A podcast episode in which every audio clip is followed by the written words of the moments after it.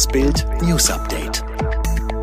Es ist Samstag, der 24. Juli und das sind die Bild meldungen Fehlstart in die zweite Liga, Schockstart für Schalke. Bis zu zehn Tage Zwangsquarantäne für Malleurlauber ohne Impfschutz. G20-Länder uneins über schärfere Klimaziele. Was für ein Hammerauftakt in die neue Fußballsaison und was für ein Schockstart für Schalke. Der HSV gewinnt das Eröffnungsspiel der zweiten Liga bei Absteiger Schalke 3 zu 1, dreht dabei erstklassig einen 0 zu 1 Rückstand. Absteiger Schalke legt, angepeitscht von 19.770 Zuschauern in der Arena, los wie die Feuerwehr. Drexler erobert im Mittelfeld stark den Ball, Bülter schickt Terodde sofort steil. Der bleibt vor Heuer Fernandes ganz cool und lupft den Ball mit links ins Tor 1 zu 0. Hamburg braucht ein wenig, ist dann aber voll da. Erst scheitert Glatzel noch per Elfmeter an Ersatzkeeper Langer. Kurz nach Beginn der zweiten Hälfte bügelt er seinen Fehler aber wieder aus. Langer fischt einen Leibold-Freistoß aus dem Winkel. Glatzel staubt zum Ausgleich ab.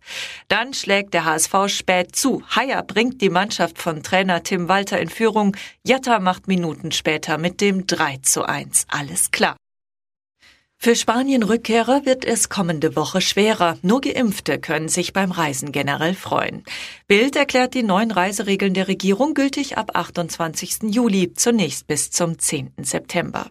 Wichtig für Familien, alle Regeln gelten auch für Kinder. Die Impfung der Eltern ist egal. Einreise aus einem Virusvariantengebiet. Bisher waren ein negativer PCR-Test plus 14 Tage Quarantäne nach Rückkehr für alle Pflicht. Von Mittwoch an wird diese Regel für Geimpfte gelockert. Wer vollständig geimpft ist und eine Wartezeit von 14 Tagen eingehalten hat, dem reicht ein negativer PCR-Test. Ohne Impfung bleibt es bei zusätzlichen 14 Quarantänetagen ohne Möglichkeit, sich freitesten. Neu ist auch, wird ein Virusvariantengebiet nach ihrer Rückreise runtergestuft, zum Beispiel zum Hochinzidenzgebiet, gelten auch nachträglich die neuen Regeln für die neue Kategorie. Alle weiteren Infos rund ums Reisen in Corona-Zeiten gibt's online auf Bild.de. Ein Ja zum Pariser Klimaabkommen, aber ein Nein zu noch schärferen Klimazielen. Das ist die Bilanz des G20-Treffens in Neapel.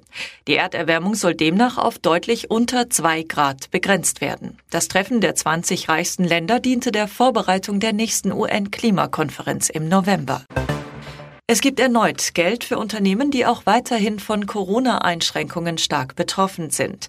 Diese können ab sofort die Überbrückungshilfe 3 für den Zeitraum Juli bis September beantragen, erklärte das Bundeswirtschaftsministerium.